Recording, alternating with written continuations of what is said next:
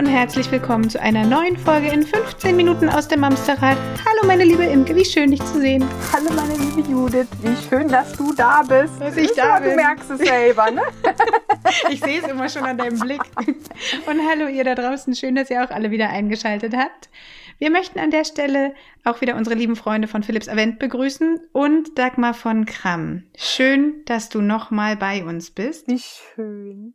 Hallo, sehr gerne. Und diesmal muss ich noch schneller sprechen, damit wir das in einer Viertelstunde auch schaffen. Nein, für, für, dich schaffen wir zwei Viertelstunden am Stück. Genau, wir hatten, ähm, als du uns neulich besucht hast, sind wir, eigentlich wollten wir nur über die Stillzeit reden, über die Ernährung in der Stillzeit und plötzlich waren wir schon bei den Kindern und essen wir eigentlich gemeinsam mit unseren Kindern oder wie, wie ist das alles? Und das fanden wir so spannend, dass wir gesagt haben, da machen wir noch eine zweite Folge zum Thema Beikost-Einführung. Wie schaffe ich es, dass mein Kind mit uns irgendwann gut am Familientisch einfach isst, was wir ihm hinstellen. Der Teller wird aufgegessen. So. Dann scheint morgen keine Sonne. So. Genau. Natürlich gibt es keine Gelinggarantie und irgendwie keiner muss sich doof fühlen, wenn sein Kind wieder so ein Kind ist, was schnarkig ist. Wer mehrere Kinder hat, wird wissen, unverdientermaßen kriegt man auf einmal einen Allesesser und weiß gar nicht, woher es kommt. Also Kinder sind sehr unterschiedlich, aber es gibt natürlich Dinge, mit denen man das fördern kann. Und da ist das gute Vorbild Nummer eins, dass man für Hol die mal kurz meinen Zettel und meinen Stift dazu. Ich schreibe jetzt nicht. Ja. Das Gute ist, Imke, wir haben es aufgezeichnet. So, du kannst ja. es dir immer wieder anhören. Es spielt also vielseitige Ernährung, vielfältige Ernährung prägt ja schon das Kind im Mutterleib und auch in der Stillzeit, weil es da schon, Muttermilch schmeckt jeden Tag anders. Wenn ich Spargel esse, schmeckt es garantiert anders, als wenn ich Spinat oder Rotkohl esse. Und das mhm. trainiert ja auch schon dieses Geschmacksvermögen des Kindes. Das Kind ist von Natur aus erstmal skeptisch, weil alles ist giftig, potenziell. Mhm. Und deswegen wird es immer sehr vorsichtig sein, wenn es mit etwas Neuem konfrontiert ist. Es gibt so eine Regel, dass ein Kind etwas, da schwanken die Angaben in der Wissenschaft zwischen 8 und 17 Mal probiert haben muss, bevor es das mag. Und das hat sowohl mit der Konsistenz als auch mit dem Schmecken zu tun. Und deswegen ist es wichtig, immer wieder zu probieren, zu probieren, zu geben und auch ein Vorbild zu sein, also selbst vielfältig zu essen.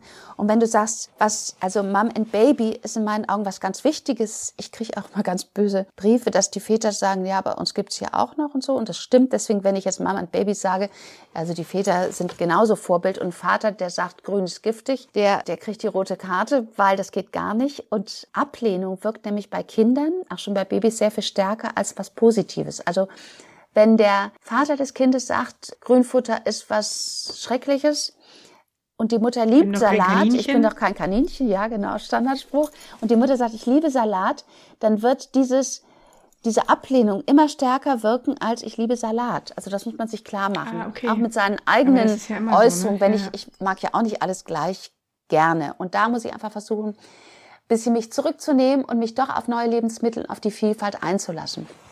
Und mir wäre es am liebsten. Und das ist auch so eine Frage, die mich bewegt, weil ich eben gerade ein Buch schreibe über vegetarisch Baby und Kleinkind mit und ohne Brei. Ich bin so ein Fan von, ich mache für mein Baby Brei, zweig was ab und mache mir dafür mein eigenes Essen. Das fände ich eigentlich ganz praktisch. Aber die Kehrseite ist, viele Mütter sagen dann, nee, oder meine Lektorin sagt zum Beispiel, nein, die Mütter kochen den Babybrei extra. Und da wüsste ich gerne so, wie das eigentlich ist. Deswegen vielleicht, wenn eure Fans das mal verraten wird, das würde mich sehr interessieren. Ich selber finde also Achtung, Aufruf, Community. Ja. ja. Dagmar braucht euren Input. Wie ist das bei euch? Wie handhabt ihr das? Genau. Ist es besser, fürs Baby extra zu kochen und für mich extra zu kochen? Oder ist es perfekt für alle zusammen zu kochen? Vielleicht ist es so salomonisch. Ja. Gibt's halt mal keine Pizza. Stirbst du auch nicht vor. Nein, okay. sag nicht so, da mal, bin ich raus. nicht so gemeine Sachen sagen. So geht's nicht. Also, am Anfang wird es natürlich so sein, dass ich für das Baby die erste Beikost, da nehme ich ja ein einzelnes Gemüse, schon allein, damit dieser Geschmack vertraut wird. Darf ich dann, dann mal kurz eine Zwischenfrage? Ja.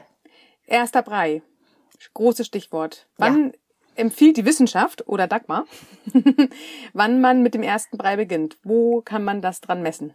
Kann ab Ende des vierten Monats, sollte, denke ich, ja, mit einem halben Jahr. Das ist so die Spannbreite, in der wir uns bewegen. Das hängt davon ab, möchte ich jetzt, dass mein Kind schneller im Brei isst, weil ich vielleicht eine Mahlzeit weniger stillen möchte? Äh, oder habe ich das Gefühl, das schielt auf meinen Teller und das, die Milch reicht nicht mehr, das ist hungrig, das ist auch so ein Zeichen.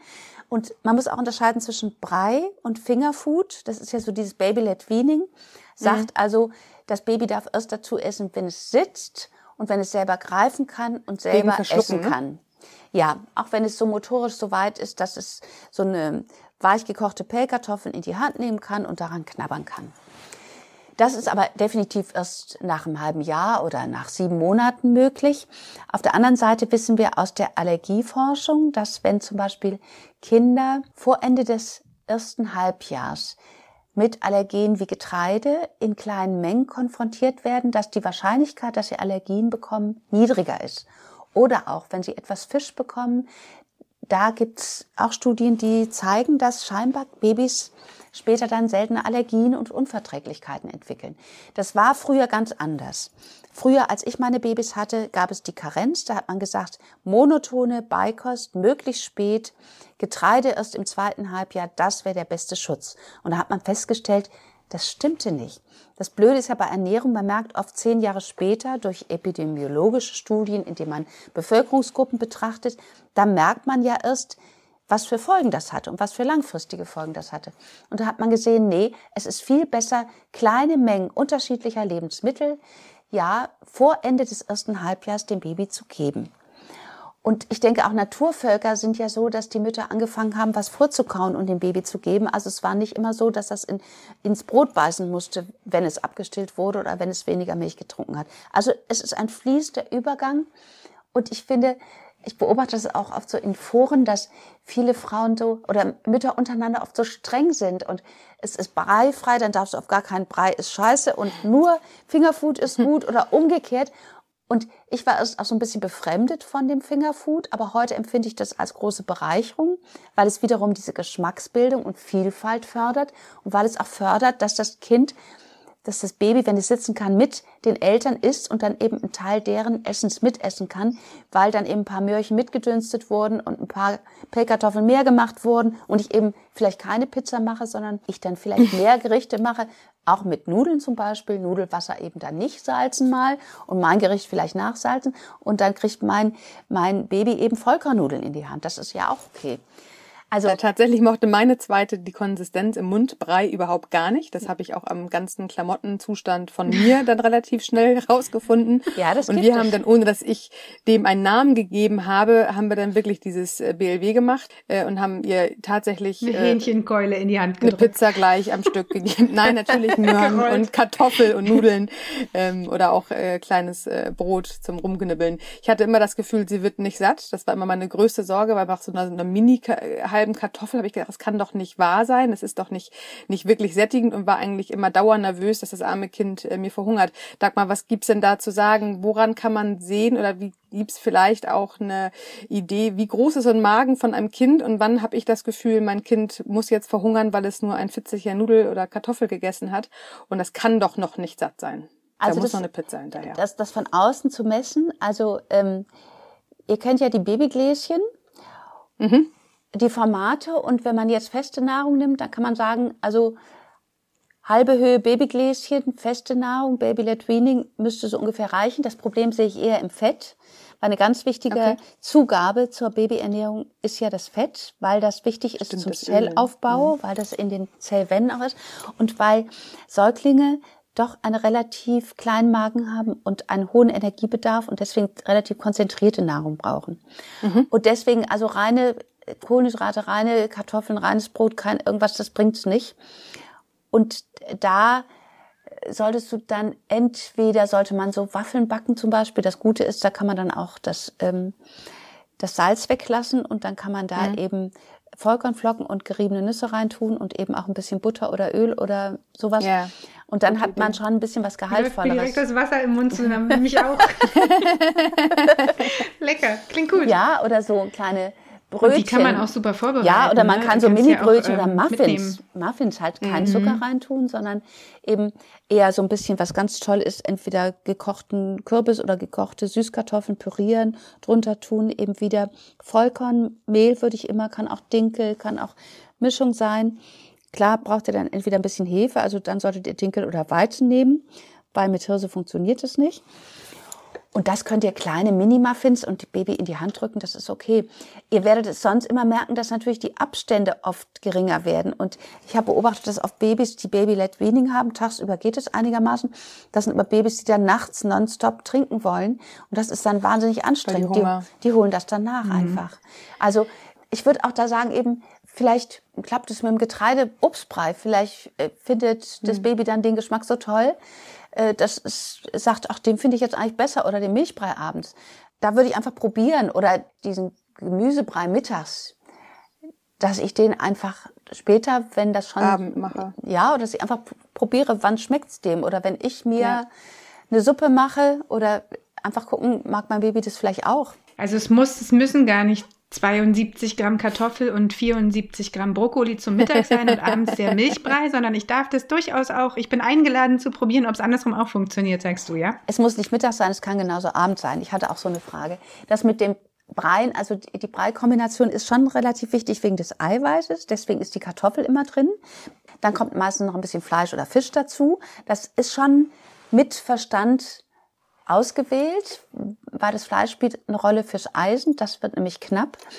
Ich kann das Eisen, wenn ich vegetarisch lebe, kann ich das eben auch über Vollkorn dazu bringen. Also da würde dann in dem Brei mit Kartoffeln und Gemüse noch ein bisschen Hirseflocken oder Dinkelflocken oder, also Hirseflocken haben besonders viel Eisen oder Haferflocken, die sind auch relativ eisenreich. Das würde ich dann dazugeben. Da gibt's auch ganz gute Mischungen. Jetzt, wenn ich Baby-led Weaning mache, also von nur von Pellkartoffeln und Gemüse knabbern, wie gesagt, das reicht nicht. Da würde ich dann tatsächlich so Vollkornwaffeln oder äh, Vollkornmuffins machen oder auch ein extra Babybrot backen, wo ich dann Viertelchen Sch- Scheiben abschneide. So. Wie ist das mit welchem, oder gibt es, gibt das noch? Ich weiß es gar nicht mehr. Zu meiner Zeit hieß es immer niemals mit Möhren anfangen beim ersten Brei, sondern Pastinake nehmen. Das weiß ich immer noch. Das war so dieses, oh Gottes Willen, nicht mit Möhre anfangen. Was, du hast dem Kind eine Möhre Nee, Mö Möhrenbrei vor allem. Möhrenbrei, Also war ja, eher ja. dieses, Ja, aber das seht mit- ihr mal, das seht ihr mal, wenn die Zeiten sich ändern, da musste ich ja auch sehr lachen. Also als ich Babys hatte, gab es in Deutschland eigentlich im Lebensmitteleinzelhandel keine Pastinake. Das war ein englisches, das glaube ich. Ja, das war ein englisches Phänomen. Und ich behaupte, Pastinaken sind in Deutschland eingeführt worden, genauso wie der Für die Kinder. ja, wegen, wegen der Babykost. Für die Babys. Weil tatsächlich am Pastinaken ein Riesenvorteil, dass sie abführend wirken, weil sie Inulin enthalten. Übrigens Spargel auch. Ihr könnt den Babys jetzt auch Spargelbrei geben, zum Beispiel. Ähm, Oh, gute ist auch ein Idee. gutes Fingerfood übrigens. Also kann man Das gut ist auch greifen super für Mama und Baby, Ja, ne? das ist super für Mama und Baby. Und vor allen Dingen aus dem Dämpfer, super klasse. Weil dann habe ich es auch nicht gesalzen, kann ich es dem Baby geben. Ich kann den so essen, mache meine Sauce Hollandaise drauf oder meine Kräuterbutter, herrlich, wunderbar, ist gebongt. Dazu gibt's noch ein bisschen Pellkartoffeln, auch fürs Baby. Also eigentlich ist Spargel die perfekte Mahlzeit für Mama und Baby. Kommt mir gerade. Guck mal, da haben wir es doch. Ja, wo waren wir Schön. jetzt gerade bei den Pastinaken? Zu meiner Zeit war der erste Brei immer Möhren. Es gab nur Möhren. Das war deutsches Standard, Babyfutter, erstes Futter, Möhren. Aber tatsächlich können Möhren stopfend wirken. Und deswegen Okay. ist das schon der Punkt mit den Pastinaken, da ist schon was dran. Ich würde dann irgendwann dazu neigen, Pastinaken mit Möhren zu mischen, weil es sieht irgendwie netter aus. Und es schmeckt, glaube ich, auch ein bisschen lieblicher. Oder Pastinaken mit Süßkartoffeln zu mischen, die haben auch viel Carotin. Also d- ich würde bald anfangen zu mischen, aber klar, im ersten Brei, wenn die erste Beikost kommt, ähm, die Muttermilch enthält ja unheimlich viel Milchzucker und deswegen ist der Muttermilchstuhl des Babys immer so flüssig. Also der ist ja selten hart und fest. Und wenn die Beikost kommt, dann muss man sehr aufpassen, dass das Baby keine Verstopfung kriegt. Das ist nämlich dann quälend, das drückt und es kommt nix und das ist wirklich ganz, ganz doof. Und deswegen muss man auf zwei Dinge achten. Erstens nichts Stopfendes. Also ich würde Banane nicht zum Anfang geben, auch nicht als Fingerfood.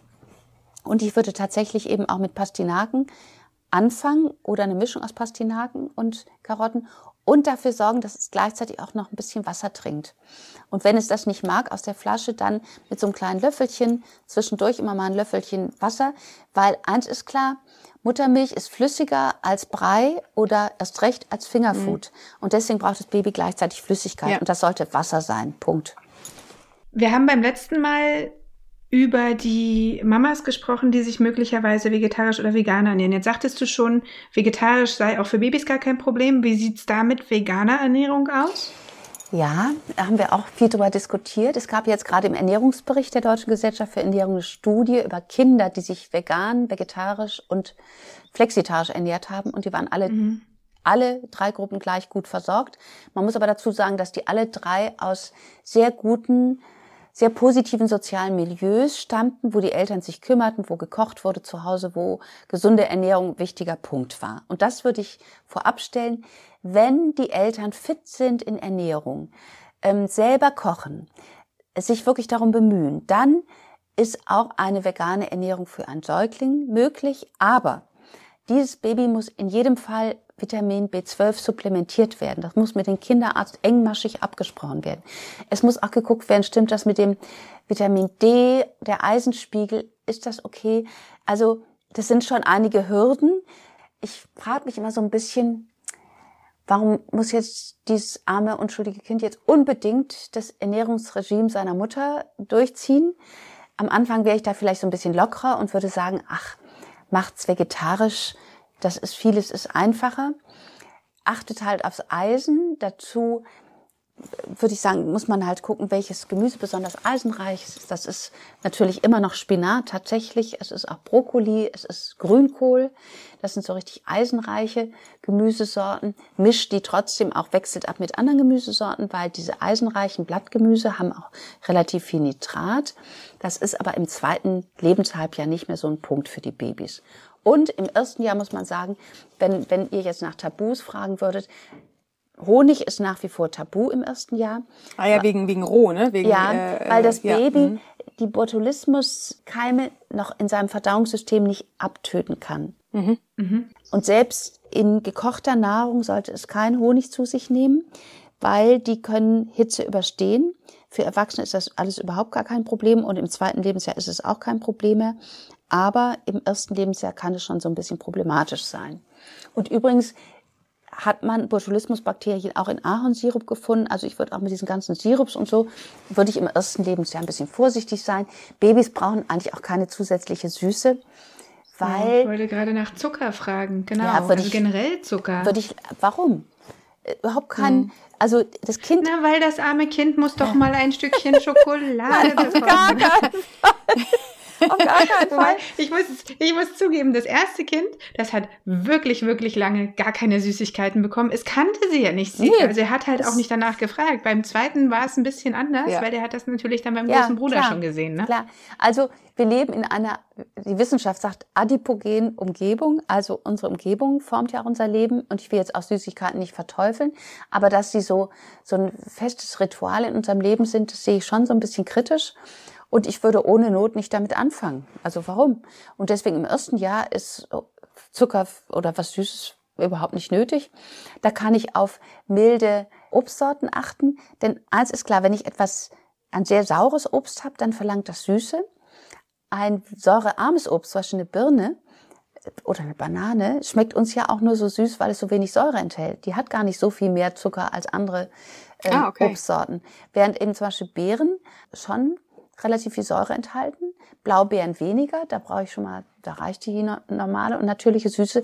Wenn ich Mango in meinen Brei tue, das, das schmeckt süß, weil der Mango auch ganz wenig Säure hat. Also je mehr Säure, desto schwieriger. Also wenn ich Äpfel aussuche, dann sollte ich halt milde Äpfel, halt nicht gerade einen Boskop nehmen, sondern vielleicht eine Goldparmene oder ähm, Delicious. Gala ist auch so ein typischer süßer auch. Apfel. Ne? Ja. Mhm. Goldparmene gibt's ja kaum mehr. Gut, das ja, ist ein schön. anderes Thema. Ich habe mir gerade eine Sternrenette angepflanzt. Ach, wunderbar, ich bin begeistert. Eine rote Sternrenette. Ja, herrlich. Ja, leider blüht sie noch nicht. Also wir warten, aber ich denke, es wird noch ein paar Jahre dauern, bis wir so. endlich ernten können. Ja, gut. Super. Andere ja. Geschichte. Ich und mein Apfelbaum. Okay. Ähm, Wahnsinn. Wann, wann sagst du, ist es so, dass man gar nicht mehr was anderes kochen muss? Oder also man muss ja grundsätzlich wahrscheinlich überhaupt nicht, aber ab wann können alle einfach genau das Gleiche essen? Gleich gewürzt, Also gleich. der Punkt, an dem sich das so ein bisschen scheidet, ist erstmal die Motorik. Wenn es zu hart ist, die kleinen Zähnchen, wenn es verbrannt ist, wenn es harte Krusten sind, klar, das merkt man aber ohnehin. Der Hauptpunkt ist eigentlich das Salz, weil das, die Nieren des Babys noch nicht so fit sind, wenn es zu viel Salz bekommt. Da kann es noch nicht so richtig mit umgehen. Wenn jetzt ich insgesamt einfach äh, ohne Salz koche oder extrem salzarm koche und dann lieber meinen Teller ein bisschen nachsalze, dann kann ich mein Baby ab neunten Monat mitessen lassen. Ab zehnten Monat sowieso kein Thema mehr. Also klar sollte ich dann gucken, dass es kleinteilig ist, dass es gut zu kauen ist. Also da finde ich eben Fisch einfach auch toll. Also der ist für Kinder eigentlich perfekt. Da hat man oft noch so ein bisschen Unbehagen, weil man denkt, ach Fisch, Fisch könnte giftig sein. Ja, oder so. Gräten, ne? Muss halt komplett ja. grätenfrei sein. Man muss halt äh, Ja. wirklich darauf explizit achten, dass sich da nicht eine Gräte Ja, drinne aber ansonsten hat, so ja. ein pochierter Fisch, der darf nicht so trocken sein, der muss ja nur ganz kurz garen. Ist einfach zu machen, braucht keine Zeit. Ich mache so eine, so eine Gemüsesoße, ich püriere das Gemüse, tue meine Fischstückchen da rein, lasse es nur noch gar ziehen, das ist perfekt. Dann mache ich meine Nudeln dazu oder meine Kartoffeln, wunderbar. Stampfkartoffeln, in die Stampfkartoffeln mein Gemüse, ein Spiegelei dazu, herrlich. Also eigentlich kann ich alles essen. Risotto. Also für Babys, ich liebe Risotto. Und jetzt so ein Spargelrisotto ist doch der Hammer. Klar muss ich den, dann würde ich von vornherein den Spargel schon kleiner schneiden, damit ich ja gar nicht Und vielleicht den Wein muss. rauslassen. Ja, den Wein würde ich vielleicht rauslassen. Guter Punkt, guter Punkt. Also Sag mal, den du Wein hast gerade. Eier gesagt. Ja. Ähm, da fällt mir noch wieder das nächste Mythos ein, was ich noch äh, weiß, oder vielleicht ist gar kein Mythos, vielleicht sagst du, nee, stimmt. Ab wann dürfen Kinder Eier essen? Also eigentlich auch äh, mit der Beikost. Also nicht ein ganzes Ach, Ei pro? Portion. Ähm, und ich sollte es halt, also wegen Salmonellen sollte man rohes Eigelb, äh, ist nicht so toll. Aber wenn das Ja. als Rührei ist, in einem Brei, entsprechende Menge, ich habe auch Rezepte in meinen Büchern dazu, das ist vielleicht auf eine Portion Babybrei, zwei Teelöffel Rührei reingerührt. Das entspricht der Eiweißmenge, die sonst mit Fleisch oder Fisch drin wäre. Kein Problem. Ja.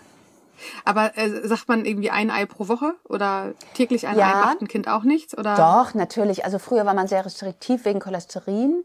Ähm, da hat sich aber auch die Lehrmeinung schon ein bisschen geändert, weil man festgestellt hat, dass das sehr unterschiedlich ist und dass sich der, dass es eigentlich eher am Ballaststoffgehalt der Nahrung äh, festmachen lässt und dass es wichtiger ist, dass die Ballaststoffe stimmen. Ballaststoffzufuhr. Also das, was Kinder auch später in Deutschland zu wenig bekommen, sind Ballaststoffe. Das heißt, ich kann nur immer sagen, Vollkornmehl, lasst das äh, 405er Mehl weg und stellt euch zumindest 1050er hin. Also ich finde immer so, ich mache auch nicht alles mit Vollkornmehl, das finde ich ein bisschen, manchmal ein bisschen, meine Pizza mache ich auch nicht so gerne mit Vollkornmehl.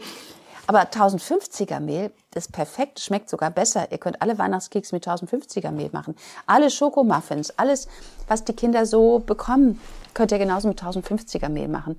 Überhaupt kein Problem. Und da ist immerhin zweieinhalb Mal so viel Mineralstoffe und alles andere drin als in diesem weißen Mehl. Okay. Spannend. Wahnsinn, ja. Möchtest du nochmal sagen, du hast gerade schon gesagt, es gibt ähm, mehrere Bücher von dir, die sich mit dem Thema Kinderernährung befassen. Wollen wir vielleicht nochmal zwei, drei empfehlen an der Stelle? Also so mein Standard, das war eben mittlerweile, glaube ich, äh, in der zwölften oder dreizehnten Version Kochen für Babys. Das ist so ein kleiner Ratgeber, der wirklich nur mit Babys für Babys ist. Das könnt ihr jetzt sehen, aber die anderen nicht. Dann habe ich Babys und Kleinkinder. Das ist so ein richtig großes, da steht eben auch viel über Haushaltsführung und viel über, ja, also da ist auch schon ein bisschen Stillzeit drin, was ich essen darf, ein paar Gerichte für die Mutter, aber dann eben Baby und dann eben auch Kleinkind und für die Familie. Und dann arbeite ich jetzt eben an vegetarisch und vegan für Babys, das kommt aber erst nächstes Jahr. Cool. Ja, aber das sind so eigentlich so die Standard. Oh, da laden wir dich dann nochmal Ja, ein. total gerne. Komme ich gerne.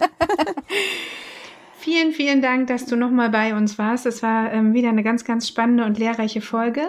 Vielen Dank auch an Philips Avent. Das ist richtig, richtig toll, was wir mit euch für wundervolle Reisen unternehmen dürfen. Ja. Und Imke, ach schön, dass du auch immer wieder dabei bist.